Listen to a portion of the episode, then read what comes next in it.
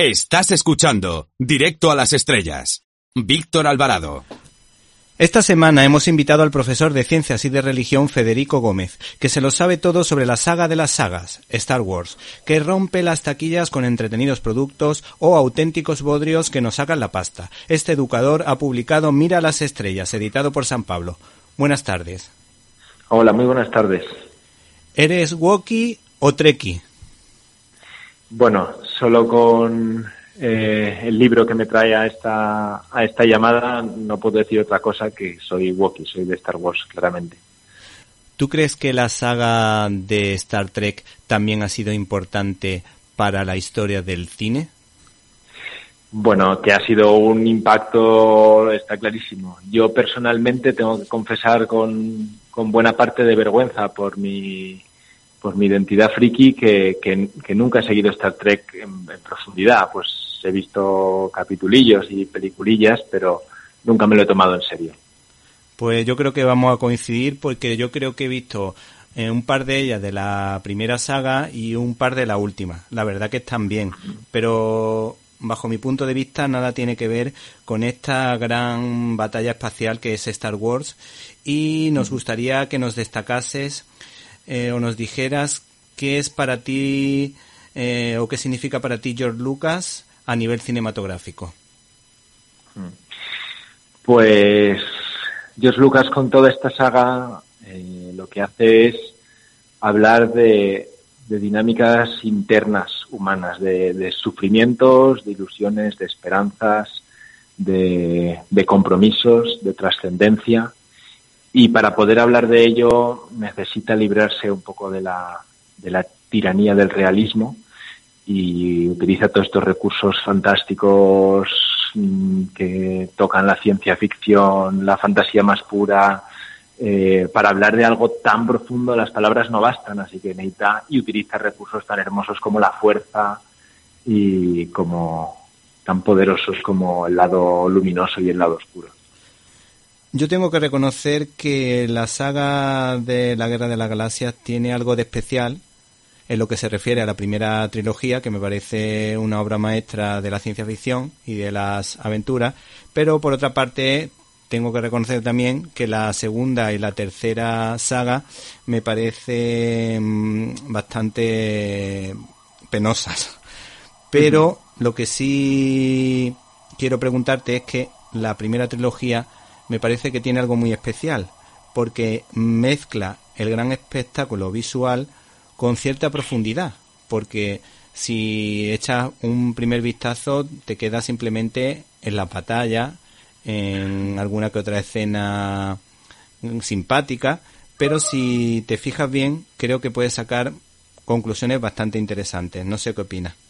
Sí, tu sentir es, es muy extendido. Hay mucha gente que comparte esta idea de que la primera trilogía fue una maravilla mm, que quedó muy lejos de lo que intentaron las siguientes.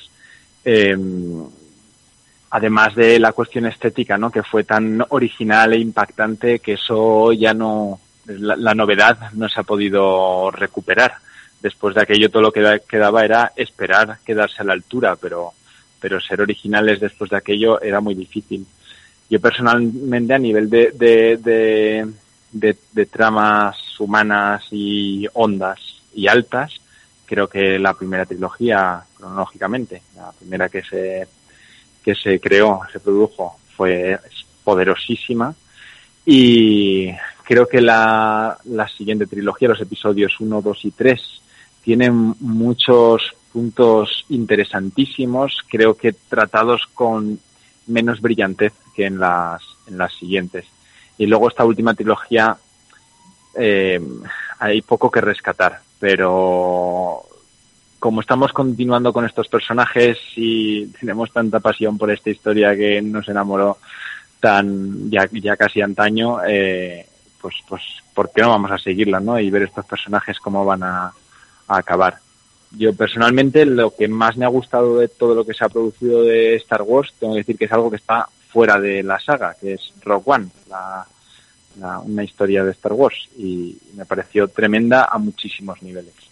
¿Y qué es lo que destacarías de Rogue One?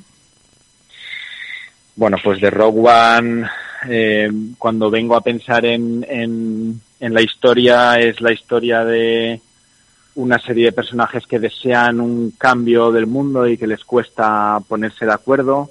Y, y cuando llega el momento de, de ver las cosas a veces resulta que es una persona ciega la que consigue ver con más claridad.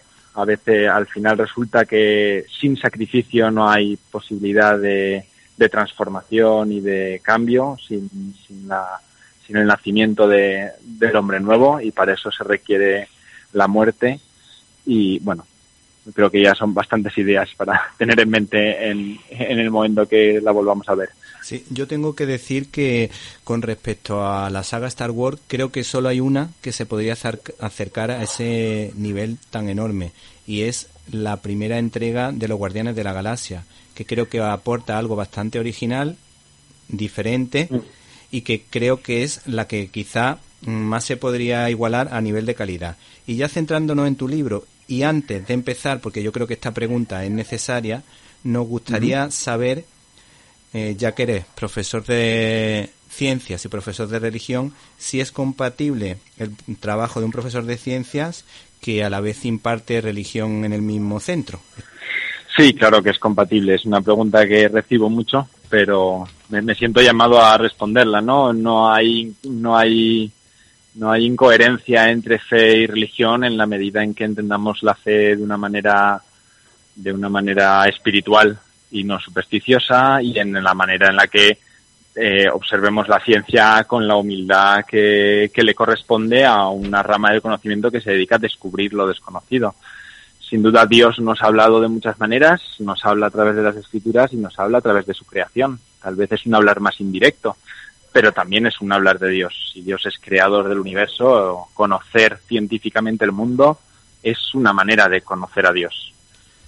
El Papa Juan Pablo II, San Juan Pablo II, dijo que la ciencia purificaba la fe y la fe a la ciencia. Así que yo creo que más o menos lo que tú acabas de explicar coincide con esa, ese pensamiento. Por otra parte... el, ser, humano es complejo, es humano y religioso, es, es, científico y religioso, así que necesitamos las dos dimensiones, purificarnos y volar con las dos alas, la de la razón y la de la fe. Sí, sí, efectivamente. Por otra parte, eh, en tu trabajo en educación, eh, yo creo que se deduce que has tratado el tema en profundidad o que de alguna manera Star Wars ha supuesto algo importante para... ¿Te está gustando este episodio? Hazte fan desde el botón apoyar del podcast de Nivos. Elige tu aportación y podrás escuchar este y el resto de sus episodios extra. Además, ayudarás a su productor a seguir creando contenido con la misma pasión y dedicación.